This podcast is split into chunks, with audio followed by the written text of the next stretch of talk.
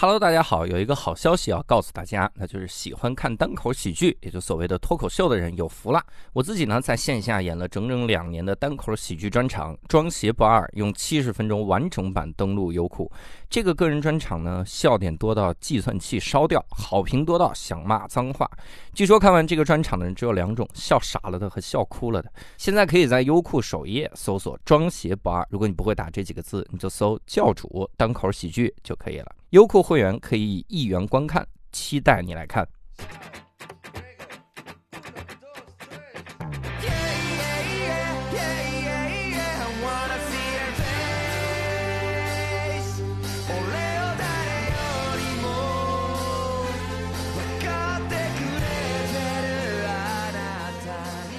Hello，各位听众，大家好，欢迎收听这期的无聊斋，我是今天的主持人六兽，我是博博，我是哎，我是伯伯，他突然间不知道自己叫什么，哎，我是伯伯，哎，我是教主，他都问自己是谁。可以，太乱了这个开头，为什么每次我要主持的时候，你们都如此的刁难我？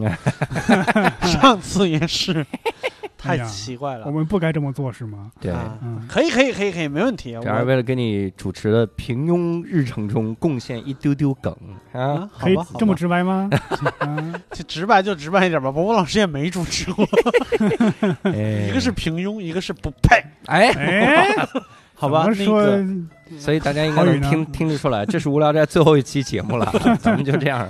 嗯，对我还是要稍微的解释一下，因为从这一期开始呢，我们可能会开启一个计划。这个计划是一个短短的小策划，大概嗯三期。呃，计划的标题叫“我们如何成为我们”，大概的意思也就是像我们现在这样，你们能听到这期没有任何的嘉宾，就是我们三个人。嗯，然后主要是因为教主老师特别想了解我和伯伯老师的过去，所以就抛砖引玉，是吧？嗯先做一期教主的专访。这句话话里有话，感觉已经怼到我脸上了。对，已经怼到他脸上了。就是嗯我们先，我们先来，就是聊一下彼此，聊一下自己过去的对故事，或者是心路历程，怎么跟喜剧结缘，或者是嗯一些什么陈年往事、陈谷子烂芝麻是都倒出来。对，我们先把这个砖从教主脸上拿下来。哎，主要是为了让这个听众们也更了解我们主播们哈。啊没错，这样就不会出现以前那种奇怪的东西了。说这个节目，这个主持主持人们好烦，哪有主持人们？就是奇了怪。主持人可闷了。哎，这个主持人好烦，我跟你说，好烦，真的。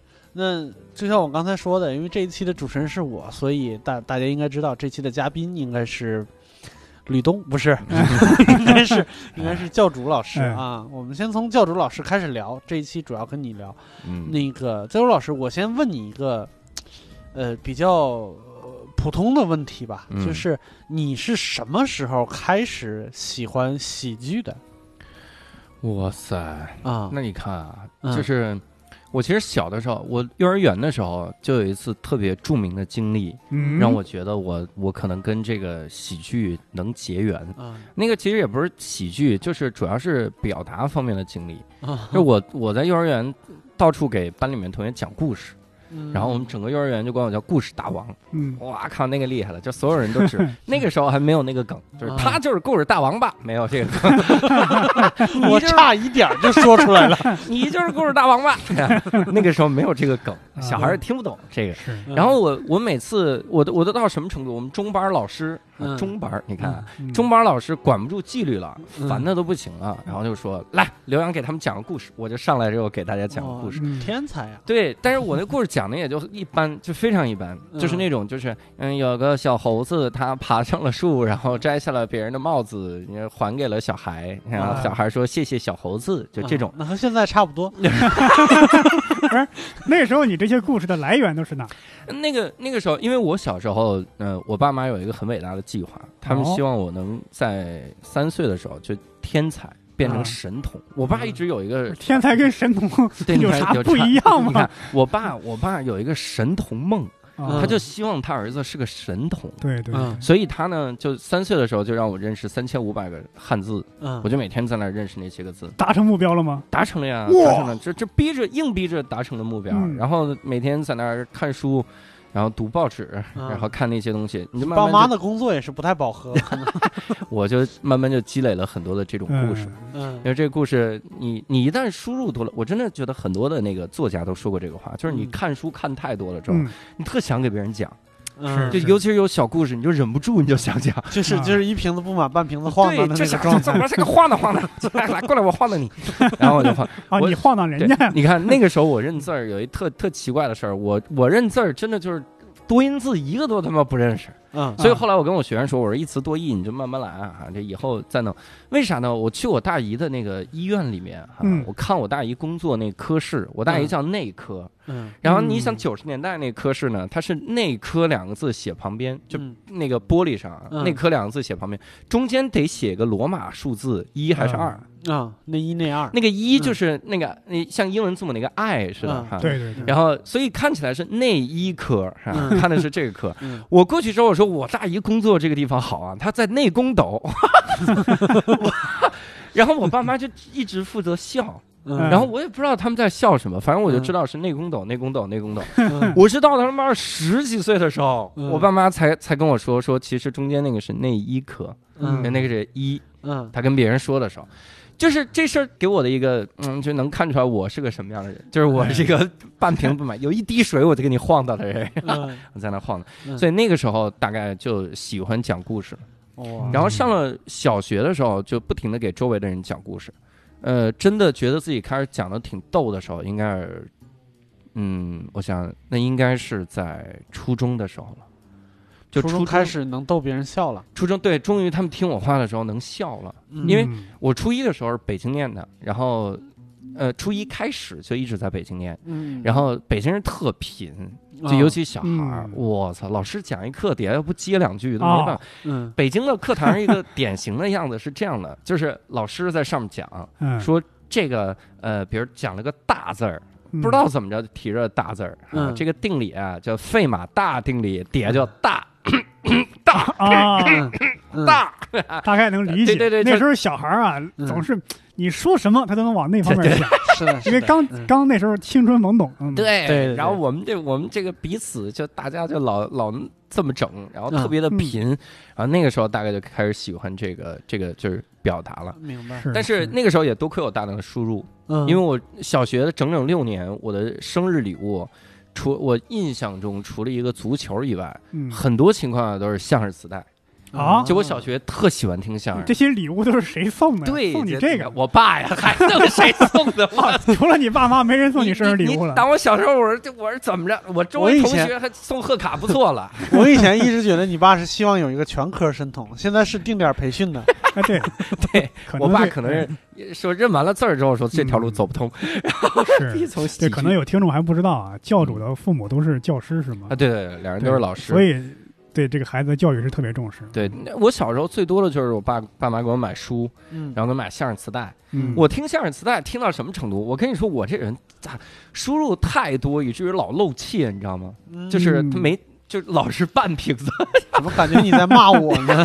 半瓶子就开始漏气。嗯。我有一次我印象特别深，因为以前那个相声磁带他不知道从哪儿录的，嗯。很多情况有可能是他去慰问演出，对，嗯然后他把那个慰问演出那段相声给你录上。啊，有很多这样。对我听了一段呢，嗯。是那个人他去好像是刘伟，嗯。两人讲那个十二生肖，嗯，嗯，然后他就说他说这个小小石猴啊，啊就那一次。小石猴，对小时候妈妈对我讲，那一次他们是去他妈阿拉善，嗯。然后慰问。嗯。阿拉善慰问的时候，他就啊把里面的一句歌给改了，嗯。哦，叫呃小时候妈妈对我讲，嗯，阿拉善就是我故乡，哎嗯啊，底下人听得很开心。是是，我他妈没听过大海那版本啊！我就每次出去，有一次我印象特深，大家呃小朋友们在一起玩儿，然后大家说：“大家唱一歌吧。”我说：“我学一歌。”然后他说：“你唱。”我就说：“小时候妈妈对我讲阿拉善。”然后所有人就他妈开始嘲笑我，哎呀阿拉善是他故乡。我操，给我你没你没说阿拉善，我我就是来自阿拉善。我的确 啥玩意儿，给我给我臊的，所以。反正我小时候听了大量的相声的磁带，嗯那个时候听侯宝林，你像我都都是大家嗯听出来的，是是熏出来，童谁不是啊？童子功，那时候我们想看外国的什么外国的侯宝林也看不了啊。的确是那时候都没有字幕组，你对啊、所以那个时候听了好多的相声，到了初中开始就跟大家开始能发现自己能用上相声里一些梗了。啊，那个那个时候的梗，我甚至还初中还在班里面说过相声，嗯，然后俩人一块儿说那个十二生肖那个段子。啊那个时候我就把阿拉善改成了大海，不是把阿拉善改成了大海，是本来就是大海。对我是我唱回去了。不是，你就一点儿都不变通。你这个时候应该唱：小时候妈妈对我讲，书中就是我故乡。你小时候住学校，幺零九对幺零九九就是我故乡。这个时候才有效果呢。对，那个时候我就变马屁精了。你你这么唱，校长也高兴。哎，哎，然后那个反正大概初中三年，就是班里特品的那个人，然后说话也特逗，嗯，你会接下茬吗？特会接，是。但是我特会特特有眼力劲儿，嗯，就我能看出老师心情好不好，所以我们班好多接下茬的，然后每次都外边站着，但我特好，我特会接，嗯。我能我能分辨他这个现在的状态。嗯，然后。到了高一，我靠，那就是接下茬的巅峰。嗯那时候，操，那个反应能力啊！这个啊，是你是做什么职业的？你是老师是吧？你是哪科？化学老师？不是你们教你是上什么课自己不知道是吗？你们在学校里都有什么职业？无非是学生跟老师，还能有什么？啊，您是什么职业？教导主任？倒霉呗。你看，大大概是这种。但是我高二、高三那两年特别沉闷，因因为我刚好转转学了，对我转学，嗯我转到那个郊区去上。当时真的，说实话，我那个时候感受到一句话，就这个由由俭入奢易，由奢入俭难。这怎怎么说呢？讲呢？我我转到我是转到延庆去，嗯，但是延庆刚开始建设，嗯我操，就是 那边教育资源相对比你不上想象不到真的你想，延庆的街头上的交通工具是人拉的三轮板车，啊，就是板儿车嗯。都没有个棚儿，你你是下雨你就完犊子了。嗯。所以就是那 三轮就拉拉我没见过人拉的三轮板对人。蹬的那个自行车三轮啊，就是人蹬的三轮啊啊车，但是后边是我们这儿叫牌子车，牌子车，我不知道我我知道我知道，他刚刚说人拉的，我说这人拉的，以为是黄包车呢是吧？黄包车还是两个轮儿。蹬的啊蹬的那种。嗯。然后就是那个时候我也坐那车，就是嗯。跑过去嘣跳上去那种。嗯。但是但是青春期的时候，你多少会有一点那种那那个虚荣感。我还嗯写了个段子，就是调侃我的虚荣感。嗯就我虚荣心特强，我觉得，呃，我我就是来你这儿暂时的上上课，等老子哪天考上清华啊，嗯这啊这人中龙凤啊，荣归故里？非洲别荣归归啊，对，回去哈，对，打光宗回耀祖，打回幺零九，就是嗯 这有有这种感觉。所以那两年就是闷头学习，嗯玩命学。我来这儿反正也就是学习来的，玩命学，就没怎么说话。嗯。这就以至呃以至于到后面我就不太敢说话，嗯。所以嗯，复读的时候是开始学魔术。嗯。嗯那个时候对我影响最深的一个喜剧大师就是刘谦，啊你可能都想象不了，就是 刘谦进去魔术太逗了，是是就他各种出其不意，我逗死了，刘谦在吐槽大会上表表现的非常好，是吧？对，我对我学那段的时候，我就觉得哇靠，太逗了，然后才才慢慢往后有了自己的你这个。光学刘谦的段子了是吗？也学了魔术，也学了，也学了魔术。也学了点儿。这是您选的梅花三吗？对方说你没让我选牌，忘了我忘了，我呀，什么乱七八糟的。大概我昨天我昨天看了一个关于魔术的小品，可能跟你这没什么关系，嗯但特别好玩，也是嗯。那个这人说说我学会了一个魔术，嗯那人说啊，你给我变变，然后。这个这个人说说你拿出一张一万元的日币来，然后嗯攥在右手里边，嗯然后攥上来，然后说打开右手，嗯没了啊没了，哼，你啊打开左手看看，嗯啊 也没了，嗯然后那个我操也没了，然后这人说那我钱呢？啊哈哈啊，自己掏出钱包来，拿出一张一万，在这儿呢，在这儿呢，就是变砸了嘛。我被人坑了。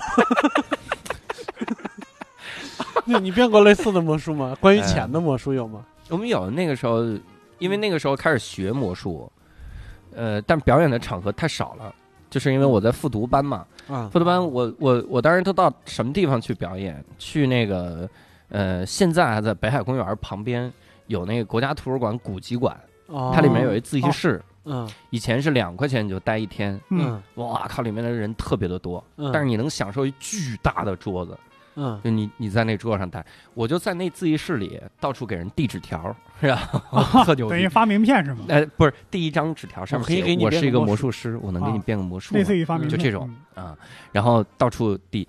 然后我印象中几次大家都是成功了，但有一次是有一个有一个姐们儿她去打水，啊，然后我去后边跟着她，然后她打水的时候递给她一个纸条，然后嗯她看上面是魔术师，然后她看了我一眼，她就走了。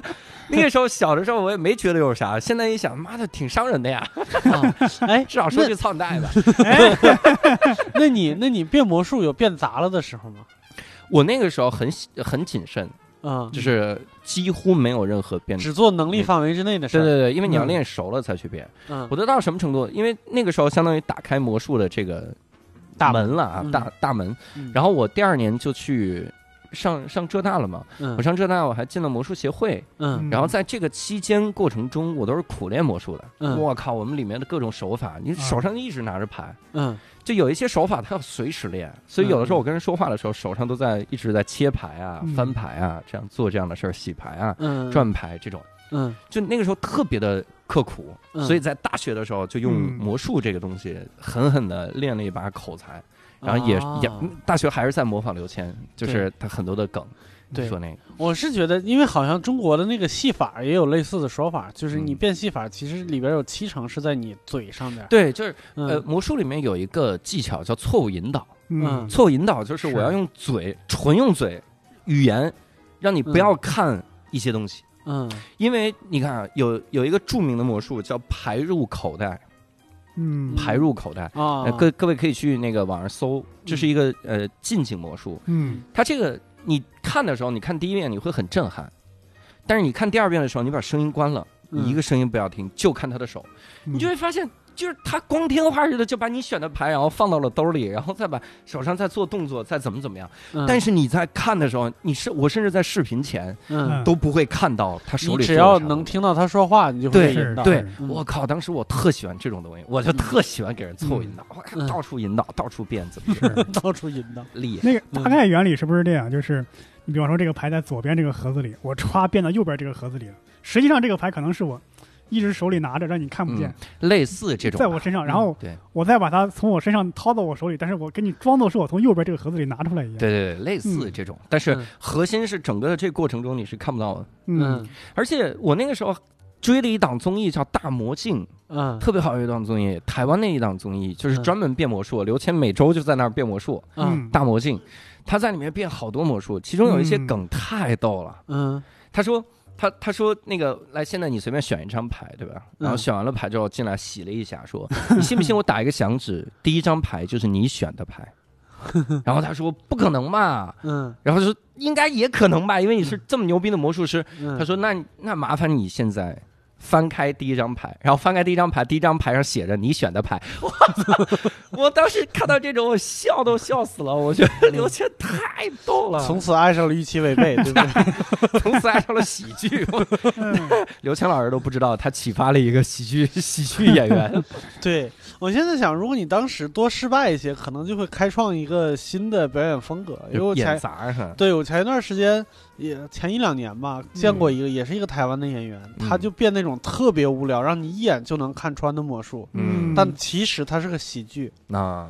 对，那个就非常，我觉得很精彩。前几年很很流行这样的，嗯，很多外国人、中国人都表演这样的魔术。嗯。对对对对对，特别有意思。还表演那种视频，嗯。就有一哥们儿他在你面前拿着这个东西嗯。往上抬，嗯。抬抬抬，然后其实是从你脑后勺脑后勺扔给嗯，他后面那个人了嘛。对，嗯然后最后一轮是扔你的手机，嗯然后嘣儿一扔，然后发现后面那人没接住，然后扔到水里了。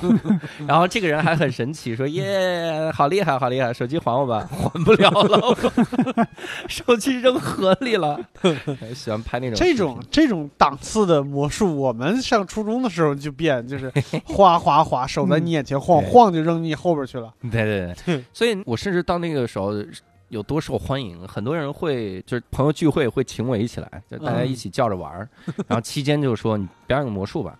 表演魔术的时候，我我现在仔细回想一下那个、嗯那个场景啊，就很诡异。嗯因为如果是表演魔术，大家会发出什么样的声音呢？哦，哦对，哦，对吧？嗯但我回想的时候，基本上全是笑声，就是？我就是因为我在表演的过程中一直在逗大家笑，哦。对呀，逗大家笑，大家笑的很厉害，然后最后以至于那个效果出来，大家哇，好神奇，那个声儿都被我忘了，因为它的比例太小了，就相当于我还是他们一直在讲段子，你知道吗？，毕竟你是得过侯宝林真传的人，是，对我可是侯宝林的俗家弟子，表演那种大型魔术，下面这个箱子里有一个女孩，我要拿刀戳这个箱子啊，里面都有人喊救命了，下边还在笑，那可怎么办？流出血来为止。我我后来放弃魔术也是因为就是。嗯，魔术这个东西完全没有版权，嗯，然后这是一方面，另一方面就是你竞技魔术表演的受众太小，你怎么会担心到版权？你是自己写过魔术吗？还是没有我我们自己要发明一些魔术的，哦而且你拿到版权，意思就是你买了他正版正版的教学视频。嗯有的魔术师他会自己发明了一套流程，嗯然后他会卖这套流程。哦，比如说有一哦现在有一个很著名的东西叫纸牌大学，就嗯这一套东西，正版的要两千多，嗯但是盗版的一块钱，啊，所以就很多人就去买盗版的。嗯然后你辛辛苦苦创作出一个流程，然后别人拿来也就变了，嗯我就觉得这个行业没意义。而且中国观众他妈最喜欢做的一件事儿，不是享受魔术，是拆穿魔术，对来揭秘这个。嗯我靠，就让我觉得这个行业太太可怕了。嗯嗯，当时也迷茫了一段时间，觉得这不是掐碎我将来魔术师的梦想？竟然还有这个梦想？感觉你和你爸一样迷茫。然后呢，大学毕业就是大学期间，除了魔术以外，还做过什么嗯其他会成为众人焦点的事情吗？呃，因为你看那个时候表演魔术就已经是要跟大家来回的交流了，啊大家会觉得我特逗嗯啥的。然后同时我还是我们学校电视台的，然后电视啊台，然后我是做那个策划的，哦，居然不是在台前，是在幕后也是主持人，也是主持人。啊！也这算嗯记者吧，记者加主持人。嗯然后我们在做各种策划的时候，嗯是那个那个应该怎么说呢？就是我还有一点那种装逼的感觉，怎么嗯就是我还是希望能能青春哇，那个走心那种。我当时写的各种策划案都是那种是有新闻理想的人，对对对，就是那种不是新闻理想，是文艺理想。文艺理想，就是我我甚至有一幕，我有一集我要拍大学大学新生来到这个校园里，嗯嗯我说怎么拍？嗯你这个场景啊，你就这个摄像机就放在那个宿舍里，嗯就呃放在宿舍楼的中间，嗯你就拍每一盏灯什么时候关，嗯。然后就这个大家哒哒哒哒哒，最后都关了灯嗯。为止啊。然后我写了这样的策划，嗯，然后住进去第一天知道是他们有熄灯这种事儿了，每一盏灯是他妈同时关的，我靠。同时关应该也也挺好的，对，轰，同时关了。嗯。反正就这种这种东西是我当时的追求，嗯。就写一些这个很感伤啊，很嗯这样的。后来屡屡试屡败，屡试屡嗯。败，就他妈的你的感伤传不给别人，别人 get 不到。就是我因为技术手段太差了，你嗯我我没法用技术来让你能理解我的思路。然后这两件事儿大概就是台前啊，算是有点焦点的。嗯然后嗯、呃因为因为在电视台嘛，所以各个学院办主持的时候会让我去主持。嗯，我去主持的时候就可以调侃，但是问题来了，，嗯，就因为我不够正，啊，对我见过你大学时候那个发型，也不嗨。确实不正，不是是发台台风台风不够正。台风不够正，我老嗯逗大家，啊啊。我，上来之后我逗大家嗯，所以那种大型的文艺晚会他都不让我主持，嗯，我就老主持什么小学院的什么春节联欢晚会，你用过那种烂梗吗？什么文艺晚饭现在开始？没有？不是我，知道。但是开场是不是都是这样的？嗯，秋风送爽，丹桂飘香，对对。又到了一年一度的对，还有哎你，都说出来了，不就八月十五中秋之夜吗？还有还有那个啊哎，你知道吗？在咱们学院啊，去年出了三位杰出的老哎，师，应该是哪哎，你听说了吗？我没听说，我也不知道是听谁说。对对，听谁说？你们在台上听谁说？反正大概干了这么两件事儿，嗯但有一个事儿是后来新东方改变的我，因为新东方那个时候做梦想之旅，嗯梦想之旅就是去全国没有那个新东方的城市去做，嗯机缘巧合，当时是杭州有有新东方，啊，但是不知道那年就怎么想了，那年就想打口碑。嗯就进了各大名校。我后来在新东方，我也做那个梦想之旅的演讲，但我们演讲的时候是很少进九八五二幺幺的名校，嗯，就不进这些学校。对，因为他们不需要梦想，他梦想就已经不需要实现了，励志，嗯。就是他们已经，他们甚至比我们还志，励志。本 励志本利，他们就够励的了，是吧？嗯。所以那个时候呢，不知道怎么想的，突然就在我们一零年还是一一年，呃，不是一零年，零七年还是零八年的时候，嗯。嗯老于他们就去浙大讲了一次，讲了次梦想之旅，啊，俞敏洪、王强、包凡一，你看这个 这三这是自我膨胀了，这仨人，徐小平好像也去了，嗯。所以你想三驾马车加包凡一啊，嗯。那是最厉害的四个人，然后去了浙大做演讲，嗯给我讲的，我靠！首先第一，老于的演讲给我睡的呀，真是我操！我好久没睡得那么香他一边讲一边睡，不是？真的太香甜了。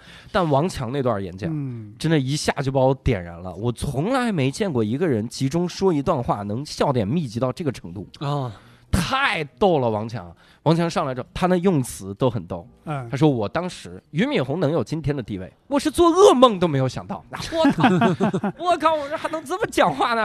啊 特别逗。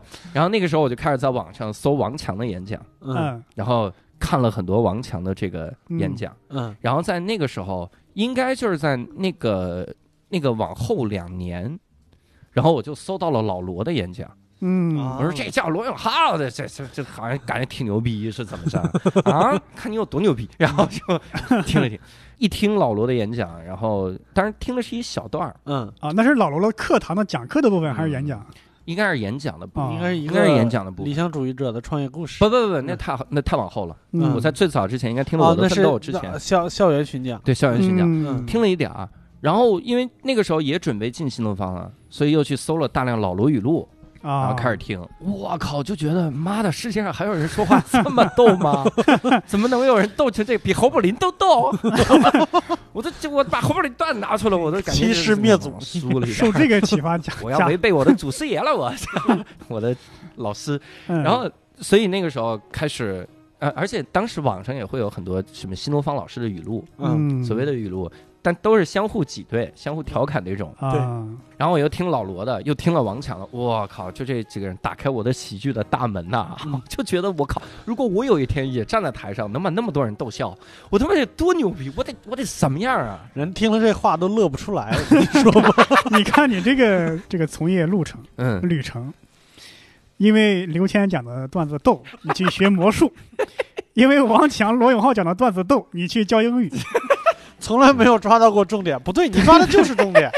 我当时也想从事逗，但是我觉得他们哪个也不是专门去来逗你的，是吧？嗯还是这个事儿，所以那个那个时候打算就是下定决心要进新东方，大概是这样的。在大学期间也受的训练大概都是这些。嗯，那其实我一直有一个观观点，就是我是觉得目前还活跃在就是中文单口舞台上的这些演员，实际多多少少的性格上都会有一些缺陷，嗯。就是表现出来就是你看是这样，比如说我在台上。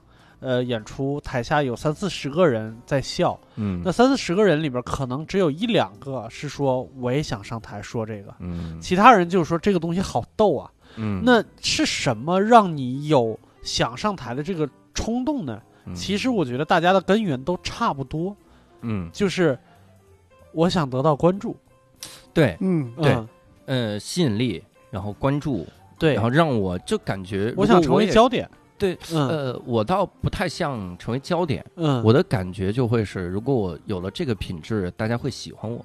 嗯。因为我我到目前为止应该看了八个月的心理咨询了，啊。就是八个月的心理咨询，慢慢的了解自己，嗯，让我明白一个事儿，就是我小的时候觉得我自己的缺点太多了，以至于我特想拥有优点。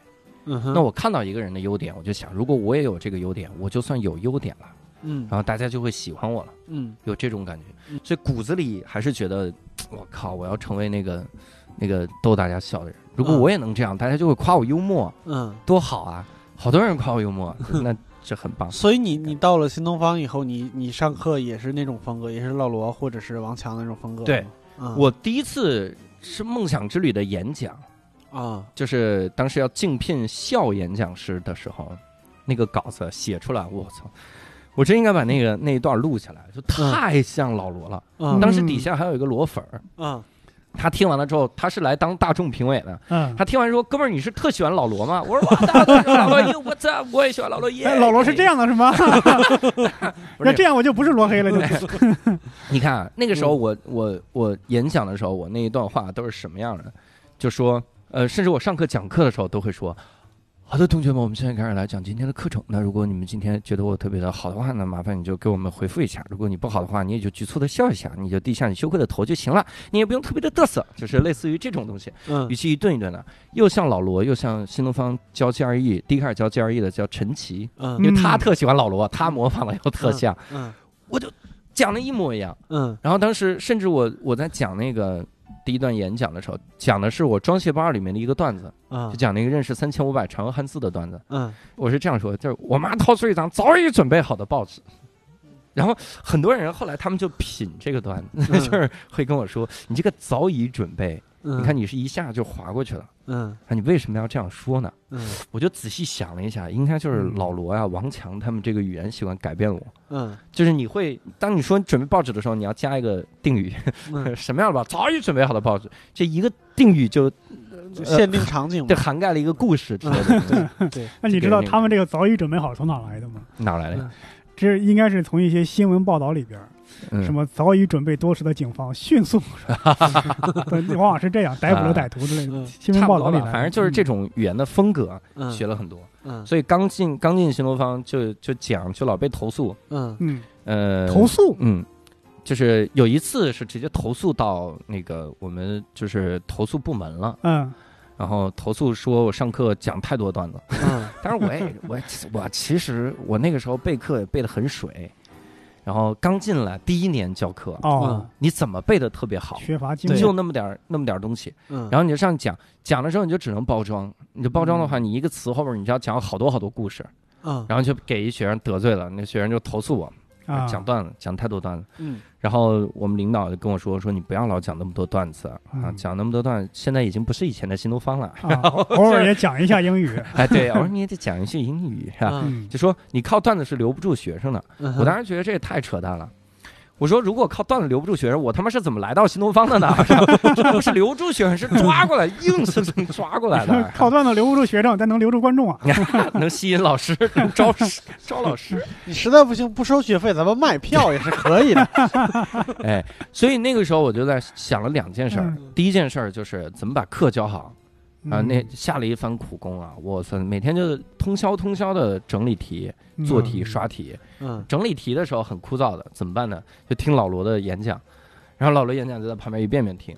就我的奋斗，那个时候还是我的奋斗，他还没创业呢。嗯我听呃刚创业，我的奋斗嗯校园演呃演讲，我听了好好多好多遍，然后听王强的，嗯听各种人的，然后呃听郭德纲的相声，嗯 啊那是我复读的时候最喜欢干的事儿哈。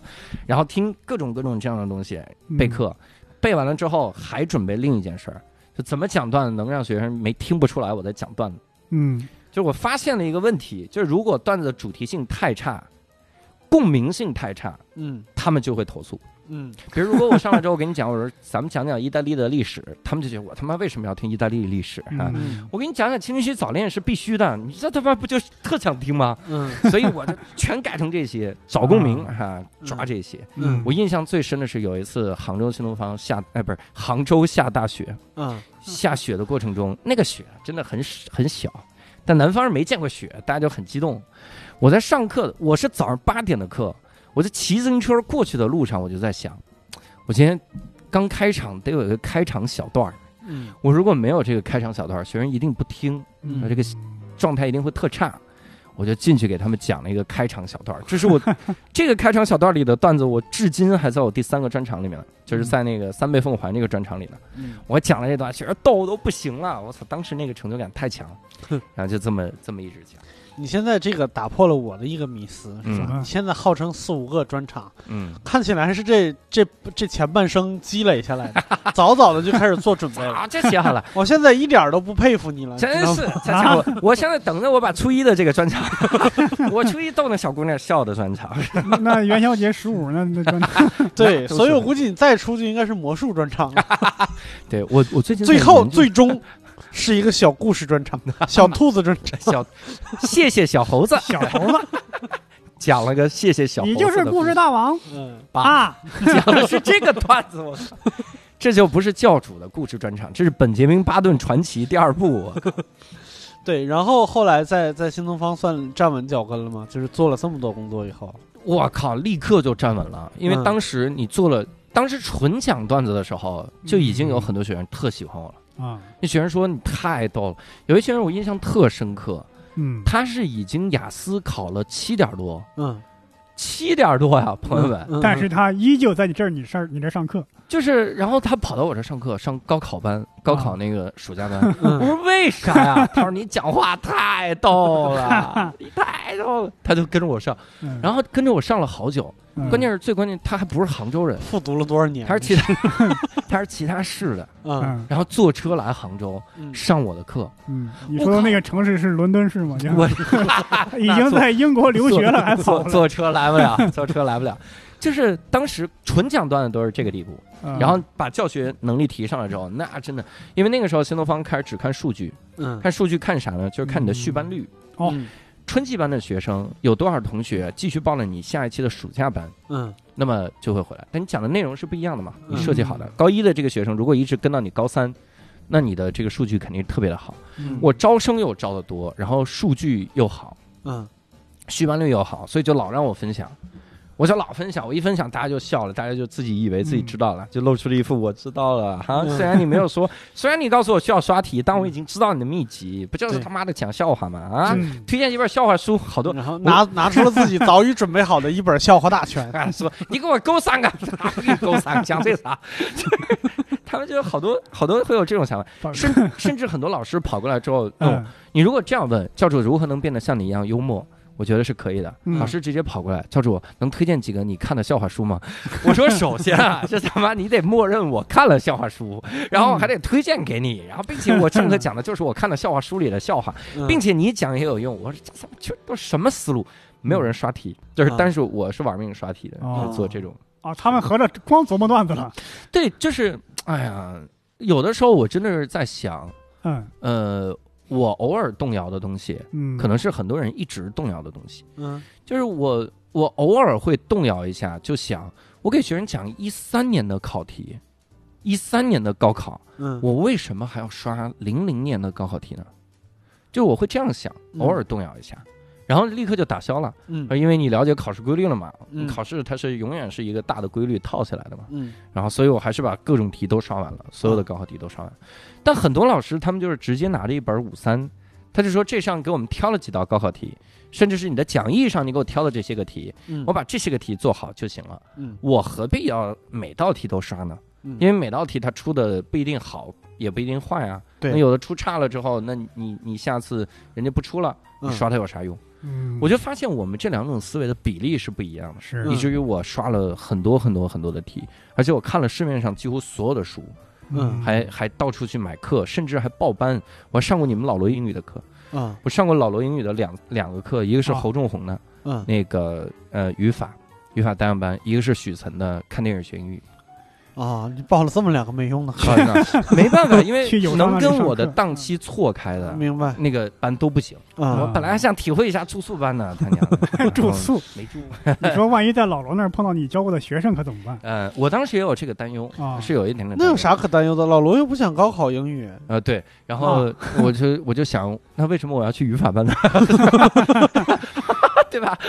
碰到我语法班的学生可怎么解释？就是来抓你们的。对，后来我发现那班里就三十个人，我心想，嗯，这个培训机构，嗯，其实你报的都是小班呢，你没报四百人的班儿。啊 的确，是。小班学费贵是吧？嗯对，他是他语法班也不开四百人的班，对他不是那么实用性那么强的，就是不是那种应试英语的班哦，他是那个稍微面对面向一些，比如说白领啊，嗯或者是其他的，就想或者提高自己生活就是嗯课不多，就啊想让老师多挣点儿，是那种感觉。就嗯嗯。报了个语法班，嗯侯仲宏在里面讲。那然后呢？你在你在新东方一直就这么一直待了十年，我一直都觉得这个数字其实还挺吓人的。嗯嗯，我最早进新东方的时候，其实特特纠结，有一段时间嗯特纠结。我其实挺想跟你们两位探讨一下，嗯嗯就是做一份工作做的久，肯定会有纠结的时候。嗯是那那个时候是怎么克服的啊？因为我那个时候刚进来的时候，觉得特开心。啊老罗说啊，年薪三十万，嗯，一年休二百多天，嗯听老罗语录里可都听了。嗯，说平时 那周六周日你要上课，平时周一周五把我忙。老罗不是说的一百万吗？对，他说把我忙的 啊，嗯你要射箭、骑马、吃火锅、划船、唱歌、麻打麻将，忙的。那他也没瘦下来。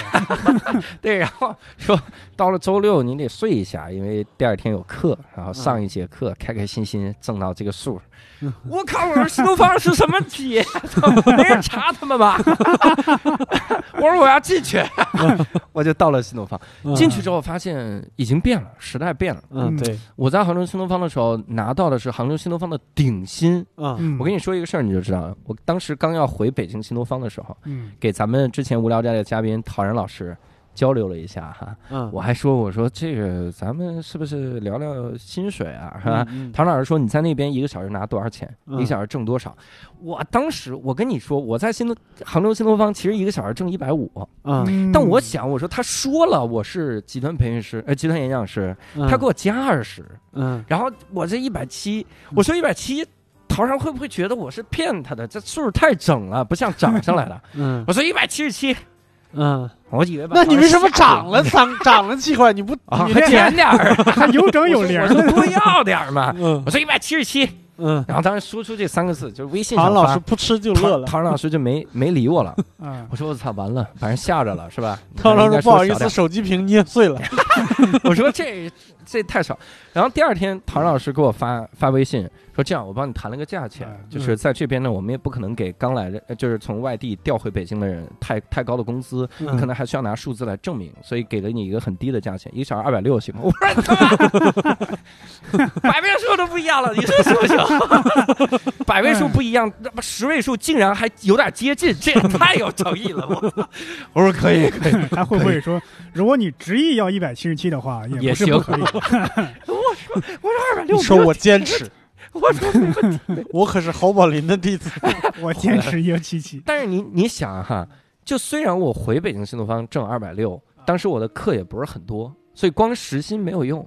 再加上我在杭州新东方，我刚才也说了，其实就嗯一百来块钱的这个时薪，嗯上满了课。我记得有一年我挣的最多了，嗯，那一年挣了十六万，哦，我开特开心，嗯，我说十六万。然后我就对比了一下一百万，我说但我我都已经豁命豁到这个地步了，嗯挣十六万，嗯我得豁成什么样，我他妈才能到一百万啊？嗯我们有一个老师，那个老师一一个月，你知道上了多少小时的课吗？嗯，一个月的时间，一个月时间，你一个月三十天，一天乘十个小，三百个小时。三百个小时，嗯，你一天省十个小时，哪来的学生呢？嗯假期班是是是不是假期，嗯就春季，哦，春季啊春季啊嗯，四月，四月嗯，四月那估计也就五十五十小时啊。啊我一开始觉得五十小时差不多了，因为嗯我也就五十个小时。啊！那个老师上了三百一十七个小时，哇塞，我说你他妈学生哪来的？他说有学生就全日制，一对一的学生，那学生就住住新楼房，啊，他也住新东方，嗯他们就讲，那个老师那一年挣了十几万。嗯挣了十八还是十九、啊因为他的他的底薪没我高，他底薪没我高。我当时真的觉得这他妈什么时候能到一百万啊？你们是没赶上课酬分成的时代，对，特别幸福。所以那是第一次动摇，嗯就觉得我是咋就能，我挣不了那么多，我图啥呢？嗯，第二次动摇是好多好朋友的婚礼都参加不了，对，因为他们都是周末结婚。嗯嗯嗯我说你就不能再接一次？你看这儿这话也没说出来，就是周末结婚，新东方是没办法的，嗯，我是必须要周末上课的。你说我赚这么多，我给你们再单办一次，也没那么多呀，我 也没那么硬气呀。嗯然后当时就就开始想，说我图啥？然后嗯很难撑。然后周围的很多人还会第三次想放弃，是周围的很多人给我传输了一个概念。嗯，这概念是这样的：你离开新东方，你还能干嘛？你不如赶紧找一个安稳点儿的工作。我当时就在想，对啊，你说我离开新东方，我能干嘛呢？想了为什么要离开呢？就这个话你题就总会教不动的呀，总会教不动。哦他就说：“嗯你看，你你能想象在新东方你教到五十岁吗？我说嗯他，我说我现在上课这个风格，教到五十岁，我可能就撑不下去了。那有什么远？陶然老师不都四十多了吗？嗯，陶然老师三十多啊，他不是说了吗？说活到多少算赚的，目标是四十啊，嗯目标是四十，他目标是三十五，现在已经算赚了两年了，哇，天赚了哪这心几年了，情得得多豁达呀！这特别好。所以我我当时也在想，要不要走，嗯因为很多人杭州新东方，我进来的时候一百二十个人，然后嗯到没几年就剩两个人了，哇，就跟我那一批的啊剩两个人，啊，同届生，对，每年都这比学生走的还快，这是比学生走太快太多了。你动不动你大班老师就换了，啊 我靠，这有的时候你都。你上课刚调侃一句，然后学生说：“那老师已经走了，你不知道吗？” 我说：“我操，我多久没教研了 会不会你正在拿一个老师抓梗，下面学生听不懂了？啊？”对，我们没见过这个老师有点听不懂了。那个时候，那个时候，嗯，就很痛苦，大概这么几件事儿。然后后来想通了，就很快就想明白了。第一个嗯就是挣得多这个事儿，那是因为你，当我当然有个特奇怪的想法，就是不够努力，嗯。不够优秀。嗯。如果足够优秀，就能挣得多。嗯。那后来北京新东方果然给了我这个感觉哈，嗯。这是的确要感谢北京新东方哈，嗯。就是能让你看到足够努力的人会不断的往上走。嗯。然后第二个事情是，就是周末的颠倒的这个事儿，嗯。我靠，其实我最大的动摇还来自于谈恋爱那个时候，你一谈恋爱就是你们，那你怎么约会啊？嗯后来我想明白了，我他妈也要找一个不太需要这个 周末约会的人不就行了吗？我靠！嗯我就想，我说那明星那他们哪有周末呀、哈对呀我将来找明星去，明星哪有时间呢，老板？明星哪有时间这个事儿，就是这样想。第三件事儿就是想找一个安稳的工作，也是给自己想明白了，嗯嗯，就是他们老问我，你说你你在新东方见过五十岁老师吗？嗯的确没见过，因为新东方才他妈二十多年，我怎么见五十多岁啊？那不得走一步算一步，想办法嘛。你没见过于老师多多大了吗？于老师不就顶顶峰了吗？最老的一个老头我就他这他这啊，是不是 我就在想这些。后来嗯这些想通了，还是能坚持坚持，然后也在新东方就继续干下去。嗯，嗯然后后来拿到过这个，我不知道你想说就说，不想说拉倒。就是拿到过你你觉得比较满意的数字吗？那非常满意，就在北京新东方的时候，是每年一年比一年满意，一年比一年满意，真的。陶儿老师是一个很很 很能让大家满意的领导，就是非常满意。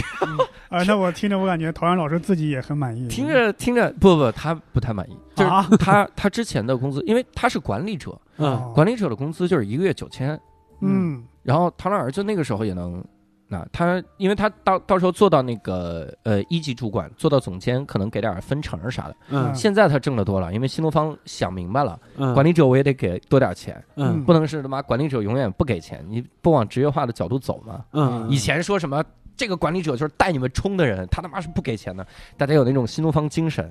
现在觉得你新东方精神就是新东方神经，谁 新东方神经，然后就现在也是给了一些钱，但是唐人尔那个时候挺苦的，嗯，他很他很豁达，毕竟北京有好几套房，我这个 现在真是老东方了，主要是他买买房买的早，哦，他买买两套，你想就开心。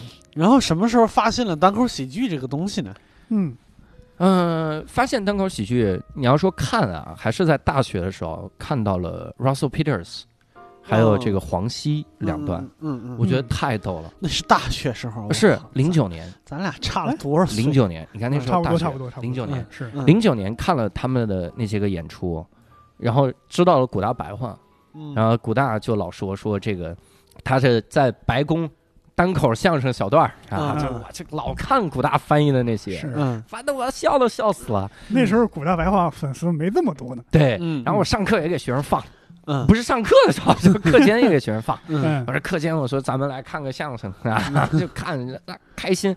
就从那个那那段时间，就对这个这个这个艺术形式特别憧憬，嗯。嗯。就觉得好像它能让我看到一些点燃的希望。嗯。你看，我第一次点燃希望是我觉得，如果我进了新东方，我能逗六七百个人笑，那种上课的时候我说一句，他们就往死笑，嗯。该多好。然后我一进新东方，我第一个班四个人，嗯然后还有两个迟到的，然后就他们两个人就坐底下，我给他们上课。嗯然后上课的时候，我我说咱们这个班挺好。如果我说大家，真的是一个字儿都不浪费，是吧？一个大一个家，我说大家门都不行了。我说你们，嗯我说就因为有了你，这个门字才能成立，你知道吗？嗯就当时是这个这个状态特失落。嗯第二次点燃是我想去选上集团演讲师，嗯我就觉得如果选上集团演讲师，出去那都是万人演讲，嗯那学生都被我点燃了。嗯结果我一出去的确是万人，嗯但是有一万个眼神空洞的人。嗯我还以前写过一个文章来来批判这种现象，嗯跟我一块儿去演讲的老师宣传的价值观都是那种。嗯你知道他点燃底下一万人的方法是什么吗？嗯大家一定要好好学英语，因为学英语可以让你登上快乐大本营。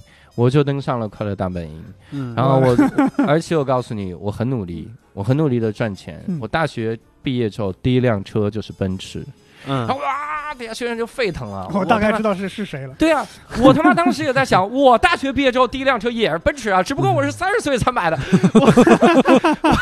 他的确也是大学毕业后第一辆啊，嗯但是后来他还买了什么法拉利啊、兰博基尼、保时捷啊什么玩意儿，嗯买车玩。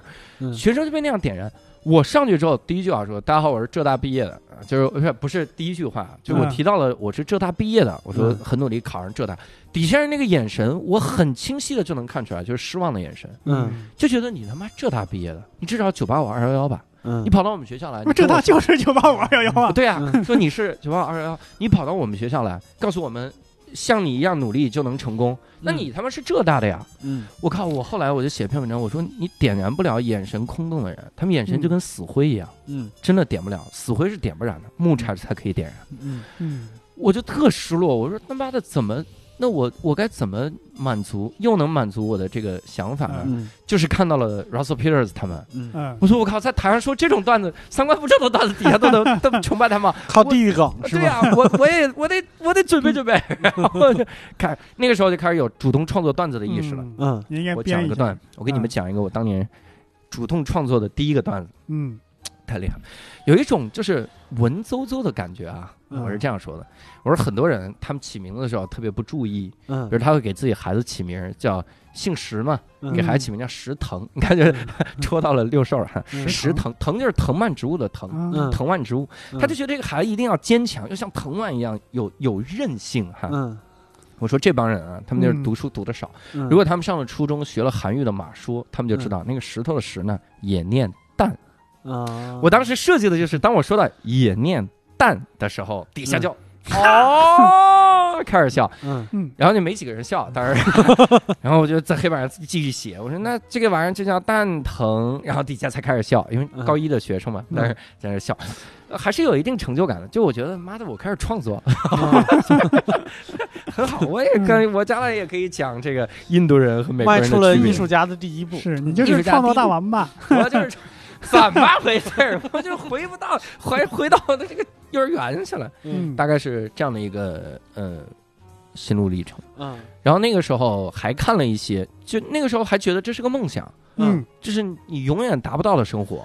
是梦想还是爱好呢？就不就你觉得一个人类怎么能走到台上讲段子逗大家笑呢？太难了。好像在中国只有一个方法，就是说相声。嗯，我说那我也没有童子功啊，是还得拜师啊啥，还得拜师，嗯。然后还得留好拜师的发票。说，我就不知道该 该怎么整这个事儿。嗯。直到我看到了艾杰西讲的段。子，哦。就当时我在网上看到了艾杰西，好像就在老书虫做的一个叫嗯。Open Mic，嗯。那是写开放麦。我说开放麦，我看一看。艾杰西讲了几个中文段子，啊。嗯。艾杰西是单立人的演员哈，嗯。各位们，他讲了几个中文段子，给我逗的。我嗯当时就觉得，操，北京也有人在做这个事儿，我要回北京。你看啊，那个时候刚好是一零年、一一年的时候，嗯觉得我要回北京，啊然后又开始接触大量开心麻花的这个话剧。嗯我靠！我说如果在北京，我他妈天天都能看开心麻花啊！啊我要回北京了，是吧？就已嗯经有埋下了这个种子了。然后到一三年去竞聘集团研呃培训师的时候，遇到陶然老师，然啊后陶然问我你要不要回北京，我说回回回回回。话都不利索了 陶然老师说回就回，别咬我呀，你把 你把嘴松开。再再松开。啊，是这个感觉。所以甚至甚至就是回到北京之后，我第一次去上开放麦，嗯，但是知道了北托有开放麦嘛，第一次上开放麦之前，忐忑的我操，都好几次都不想去了，嗯。就一直出汗，嗯然后发抖，就觉得没法去，没法去，去不了。嗯这讲这这根本就没法逗大家。上去之后给他们讲的我演讲的时候的一些段子，嗯我印象很深。讲的是你你们有没有发现，这个看电影的时候，主角子弹是怎么变的？嗯，主角子弹是呈一个抛物线的变化，嗯而打小兵儿的时候是无限，打 BOSS 的时候就没有。嗯然后当时还加了个演绎，我操，就是真是天赋我去。这时候 BOSS 在那儿打小兵哒哒，哒我我说如果打 BOSS 也无限的话，你这电影得多长？他不得六个小时吗？啊，那些主角在那儿哒啦啦啦啦一直打，还就炫耀自己弹舌头的天赋。嗯打我演讲的时候讲到这儿都有人鼓掌，真的。打，然后 boss 在柱子后面说：“哥呀，你饿吗？咱们吃个饭吧，要不然。”就是这种。还有，我当时还说，我说 boss 什么时候废话多？嗯就是临死的时候废话特别多，嗯然后你很难见到很快，嗯，就是很快打完，否则的话搞不清。然后这个主角冲进来，拿好枪，一把把 boss 摁在地上，掏出枪说：“我要打死你！”boss 说：“等一等，等你妈！”啪打死了。然后说：“我操，他刚才为什么要杀我爸爸来着？” 就我还演了这种段，嗯当时第一次开放麦演的这个，嗯然后大获成功，大成功。嗯好家伙，当时这个感觉就上来了，说 呀，不愧是新东方的，他妈的啊，就从事了这一行啊一五年从事。第二次呢？第二次上开放麦，对我特别喜欢还行问人第二次。讲讲的一模一样的段子，还行。嗯我甚至到了第一次商演都还行，嗯第二次商演就冷了。啊啊，当时还问问这个北托的创始人西江月说为什么会这样？嗯那他说就会经常这样，老段子有的时候就是会不冷。我说这是什么回答？这 这是个玄学。对对对，对真的是一个玄学，玄学这个词儿是是我进入这个行学到的第一个词儿。后来就发现真的是玄学，是是，有的时候你就是你哪儿都没做错，他们就是不好笑，就就是大家笑不出来，嗯，就不知道。有时候也反过来，你哪都做错了，他就是好笑，你也没办法，你也 你想复制都不可能啊，。对，就是全家错了，但是特好笑。你说我怎么做到的？我也不知道。对吧哪儿都我没有这种经历，我没有全做错过，这也挺难的，还得全做出来。这是讲了别人的段子吗？也有一两个对的，你就是嘴硬 的。嗯当时真的，呃，石老板第一次来找我的时候，嗯找我说咱们一起做一个这个单口，我当时还挺诧异的，我说 Why me？有这种感觉。嗯这是李宇春的广告词。Why me？美丽美丽，我就给石老板唱了一首，他就动摇了。他跟我说，他就说想想弄。嗯我当时对我在行业里的排行不确定的，不确定，但我表面特确定。你说单口行业里面，对，单单口单口行业里面那时候还有排行呢。对，就是感觉我是头呃，部虽然。说没有公开的吧，但是嗯大家心里都有一个。对，我在想，我说大家心里想的会是我吗？就是那种感觉。所以我大家心里想的不都应该是自己吗？对我我口头很硬的，我我口头动不动每次都是那种啊操，我这我在这拯救你们行业，我见人都说这个，啊我拯救你们行业，哇太牛逼，我怎么那么牛逼？我天天爆梗爆场。然后石老板来找我的那一天，我就想，这孙子该不会是被我骗了吧？然后就是他该不会是相信了我以前那些屁话吧？然后后来发现没有啊，就是。就是缺人？不是被骗，就是缺人。然后进来进来就开始做这个单立。第一开始想的时候都没想过说这个行业还能有今天，就做噩梦都没有想到 还有今天、啊，终于用上了这个梗，然后完全没想到，然后也是一步步走到现在，我觉得还挺好的。嗯，那你现在有你现在有四个还是五四个专场，不包括故事专场的话，对，就是演了的四个专场，嗯，四个专场其实稍微算一算有二百多分钟，嗯，对，嗯，三百分钟了，我估计，因为你每个专场时间其实都都还都超超超了之后，我我我会把很多的就演了之后演了几场，发现效果不是很好的，一直在删减。嗯我最早，你像《装鞋不二》这个专场，说到这个专场啊，各位可以在优酷搜索“装鞋不二”啊，这是普通话世界第一个个人线上单口喜剧专场，搬上去了，赶紧看一看啊。对你那个预告片儿真的是，这是普通话世界第一个单口专场，然后后边是一堆，这是普通话不好的一个表现，你知道吗？你说是俄语专场，我也信。普通话专场，所以当时你像《装卸班二》，我演了好几遍，嗯。都是九十多分钟，嗯，九十五分钟，是啊，最夸张一次演了一百一十分钟，嗯，我当时都崩溃了。我说这他妈得玩命删啊！就自己讲着讲着，怎么还没完呢？对呀、特别累，尤其是最后是个大活儿，大活儿，最后那个段子是二十四孝，它是个大活儿，每次快讲到那儿就开始倒气儿，我还行吧，我行吧，是我知道教主天天健身为了啥了，就就是别为了专场在台上。别死台上，所以那个时候就想说删，不停的删，嗯嗯，删到删到现在嗯。大概三百分钟。那其实我觉得你应该是专场里边，就是单口演员里边，专场经历算是特别丰富的一个人。嗯有失败的经验吗？开专场，对，专场失败专。场失败。呃，首先你说这个专场经历丰富，我其实特嗯想概括一个我觉得挺对的点，嗯就是段子创作量高的演员，他们普遍有两个特点，普嗯遍哈，嗯很有很多个别哈，嗯普遍两个特点。第一个就是朋友少，嗯，朋友少指的是啥呢？就是不是那种朋友少指的是周奇墨，还能指的是啥 就不是交际花儿。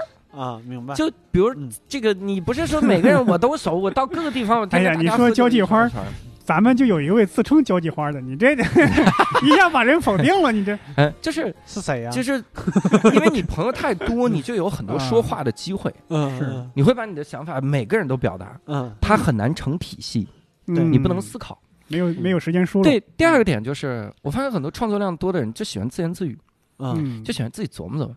哎，你看这句话如果这样说，是不是很好笑？就是这样来琢磨。嗯然后我我大概总结这么两个规律。嗯你说演砸了，有有好多次专场，真的演砸到我都怀疑人生。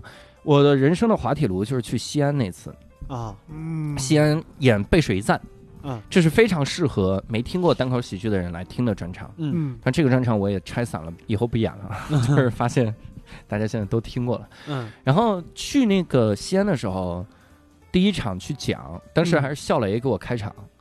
我跟笑雷很早以前就认识，参加选秀节目的时候就认识，啊彼此都知道对方很幽默，嗯但从来没有听过对方的专场。嗯我心想，妈的，那天想的是我让你看看我的厉害，让你看看我的实力哈。嗯笑雷开场就冷，然后他自己主持就很冷。我说这是这个底下所有人都认识他，嗯我说这是整个西安最受欢迎的单口喜剧演员，就冷成这样吗？嗯 然后我上去之后，我就就是哦靠，讲的太崩溃，嗯大概有三四个在笑。嗯果然后来我发现那三四个是日坛公园的粉丝，嗯他们下来之后说我们听日坛公园过来的。哦我说我靠，我靠，太对了。然后其他人就就完全不笑，就你讲什么都不笑。嗯我的这个风格啊，尤其是那个时候背水一战的段子，有很多段子是要顶着劲儿往上走的。嗯 就那个爆发的那个生气的感觉要说出来的，嗯但是我面对空旷的屋子，感觉那个回音就打在我的脸上。我讲到下一个段子的时候，上一个段子还回来说冷了吧，傻逼。这种感觉，我大概能理解，因为教授平时是，呃，能量特别高嘛。嗯如果观众没有嗨起来，你自己一个人在那上蹿下跳，能量特别高，就会显得你这个人特别的尴尬。对你本来应该是带着大家一起火箭升空，结果现在大家在电视屏幕前光光看你火箭升空，那你不就越走越远了吗？就是走远了，有那种那种感觉。那那次专场讲的特别的失败，嗯，嗯，后来是怎么开解自己的呢？后来学会了一个道理啊，开解自己的方法非常简单，嗯发微信给所有去过西安演出的人，嗯给周奇墨发了嗯，给石老板发了，给 Storm 发了。嗯我说我今天演砸了，你们去西安的时候感觉怎么样？他们说西安是不好演。我说那就正常，那就正常了。但是也没有你这么难。他们有没有后半句？他们没有，但是我克服了。哎呦我操！但是我逆转了，呃，没有。然后第二天笑雷教我，他说你嗯应该多去跟他们互动互动。嗯我说这是有道理的，嗯我就去互动了一次，嗯我就开始每个人都聊一聊，我就先上来互动，因为他们不认识我嘛，嗯我就聊一聊。果然第二天效果就非常好。嗯那是二零一八年的七月，我印象很深。二零一八年的七月，单口喜剧演员教主 学会了一个至关重要的人生道理，就如果你去演专场，冷感觉有点冷，嗯。你就上来跟大家互动互动，嗯。就会变得特别好。嗯，段子变成互动的形式，聊下去就好。嗯。我后来在一些演出的场合嗯。演专场的时候，嗯。会遇到这种情况，然后我都是用这一招来克服的。我靠，我真的觉得这个这个非常的牛逼，所以非常感谢笑雷啊。嗯，嗯，然后他自己仍然是嗯冷当。当 我这个 不是 对，我我我我是想起咱们去年那次巡演，咱们在西安演的时候，然后我跟艾米，因为我们俩都是河南人嘛，嗯有好有有几句台词都是河南口音，大嗓门在那儿喊，嗯然后下边反馈还挺好。嗯，我后来想了想，据说河南不是，据说西安有三分之一人是河南人过去？是吗？嗯对对，有有有有我靠，怪不得我讲河南的梗，他们都 沉默了。啊！沉默了，我们讲河南梗，他们笑的可开心了呀。看看我们对梗的定义吧。是，对，然后二零一九年这一整年，你应该是你二零一八年你是两个专场，对不对？嗯，我其实二零一七年两个专场，因为哦二零一七年六月第一次开始演，演第一个专场嗯《背水一战》，嗯，然后二零一七年十二月三十一号演的《装卸吧哦，》对对对，两我算到二。零一八年一月一号对了。然后二零一八年可能一直在写的一个专场就是那个《三倍奉还》，嗯一年就嗯写了这么一个。嗯然后到二零一九年的时候，创作了两两个专场，对，包括那个还没出来的那嗯，个故事专场。故事专场。对，嗯，我其实提这个就是想羞辱你一下，你这个喊了一年了是吗？对一年半了啊啊，还早。一年半，真的是一年半了，他一娘的！年半了。我这个故事专场呢，会在今年的三月底四月啊正式跟大家见面啊，希望各位这个期待一下哈。咱们节目真的的假的？你这个 flag 不要轻易立我啊！先立出来，我已经立好了啊，场地都租好了，是吧？然后现在就差写了，是吧我已经想好了，想好了，我都想好中间几段怎么讲，都有几段自己都流下泪了，你还没想好怎么？还没有串起来。听众朋友们，他在去年下半年的时候有一个月的时间，天天催我帮他做 PPT，你知道吗？他把稿子都给我了，你就按我这个稿子，你想象着是我讲，然后把 PPT 做出来。嗯我把 PPT 给他做出来了，过了两个月，他说：“六少，你那个 PPT 给我了吗？” 我说：“我给了呀，PPT 不用改的吗？啊，你这不是？你自己都没看，我哪知道改什么呀？那是你自己在看着办，你自己想想哪哪不对是吧？应该改一改。忙啊，教主可能是在琢磨，这六叔做 PPT 啊，肯定没那么快啊。对，等他 PPT 做好了，我这段子也快写好了。谁知道你做这么快？关键是我都发给他了，我当时觉得真的九月份他就要开了，你知道吗？二零二零年四月，都 延后一年半的故事六专场。叔想的是，我可不能拖教主的后腿，我这个 PPT 要赶紧整出来。这个专场真的要感谢我的心理心理咨询师，我以为感谢我呢，也要感谢刘叔人。心理咨询师做的 PPT 是吗？心理咨询师，我聊了几次，妈的把我的这个症结全都聊明白了。就以前草薇他们帮我改这个这个专场的时候，就说说你这个专场怎么就没有一个主线呢？嗯，你到底想说点啥？对嗯然后心理咨询师给我整明白了，这说我孤独啊，我的孤独啊，谁不孤独啊？是吧嗯大家都孤独。哎，我还挺好奇啊，嗯，怎么是让草薇帮你改？毕竟他，对我不是说对他水平有质疑啊，嗯他又不是这个行业内的，不是是专业搞喜剧的。因为草薇那个时候要做自己工作坊，做编剧。嗯，哦对我，说那你开个活儿呗。因为你说实话，如果要说搞一个喜剧专场的话，嗯。其实根本谁都不用咨询，但它是个故事专场，它故事得过得去，嗯，你不能说听完了觉得这故事哇，小猴子，我的天哪！你听完了小猴子，听完了之后说还是把故事删了，讲段子吧。哎 我认识一个故事会编剧，然后。哎 那那个编剧得多牛啊！我天呐，所以大概故事会的编剧，编辑，我说错啊了，编辑，编辑，我就知道故事会他他妈得有编剧。编辑，故事会的人设有一个还得写出来。挺好，嗯，那最后已经到二零二零年了，就二零二零年，我觉得对于大家来说都不是一个特别好的一个开局。是你今年有什么计划吗？除了那个四月底的，是四月底吧？嗯啊、四月底的故事专场以外，嗯，也许是四月中旬呢，我们这个 这个提 flag 早两个礼拜有什么用？flag 越立越越牛逼啊！也许是四月二六四号呢，这种。然后这个今年大概的一个规划就是要把那个。天生有意思去做巡演，然后我真的跟两位说，我跟你们分享一下，就是你们赶紧就是录专场，真的嗯这过程太爽了，嗯，太爽会上瘾的，真的。嗯我我 我录完专场刚一下来，我就跟石老板说，嗯我说下个月把《天生有意思》录了吧。石老板说这钱都花的差不多了，石老板说你专场不挣钱，你知道吧？你这线下巡演才是挣钱的。我说不挣钱这样吧？只为交个朋友。所以我还有一个想法是，今年二零二零年，等我《天生有意思》巡演完了之后，嗯我可能会把《天生有意思》录了，嗯，就是再录个专场，嗯。以后就相当于这回就该自己掏钱了吧？嗯，哎，公司呀，你再救救我吧，就是这种，所以嗯到时候也是希望能多有一些这样的专场嗯录制吧，还有继续巡演。是别的也没啥计划了。我其实很重要的一个计划就是，希望无聊斋的听众们可以到优酷搜索“装鞋不二”，然后 来观看普通话世界第一个个人单口喜剧线上专场，没错，看一看这个专场哈，呃，非常好笑，是我都提前买好了。呃，哎没卖的，朋友们，提前买好了会员，非常好笑。如果不好笑呢，就是非常可笑，也 可以去他说普通话首播个人专场，说到这儿开始用方言了，这个 里面有 是很多我。里面有很多方言，里面有很多东北话，是这种。啊，好，那咱们今天的这一期啊，我们如何成为我们的教主专访就暂时告一段落。然后嗯接下来两、两期呢，应该是专访我和宝宝老师的。嗯，我们会在二零二一年和二零二二年的时候录制。那那我希望我是在二零二二年，我少立一点 flag 最好。哦，隔了两年立 flag，你都觉得有点着急了，是吗？对，行，那我们这一期就简单聊到这里，那我们下期再见，拜拜。拜拜